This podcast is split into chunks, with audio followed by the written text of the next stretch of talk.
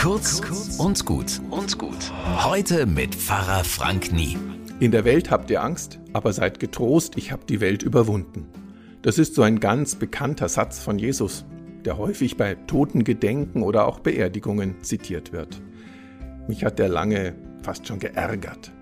Was nützt mir denn das, wenn ich Angst habe? Und dann steht da dieser Jesus heldenhaft und breitbeinig wie John Wayne daneben, als würde er sagen, pa, alles kalter Kaffee, wovor du Angst hast. Mich haben sie sogar umgebracht und nicht klein gekriegt.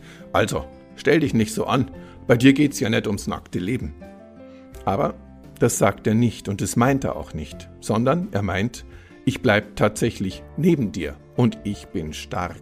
Ich halte deine Angst mit aus. Egal, ob es Angst ist vor Spinnen oder Arbeitslosigkeit. Und selbst wenn der Tod kommt, ich renne nicht weg, denn ich bleib unerschütterlich bei dir. Bis morgen.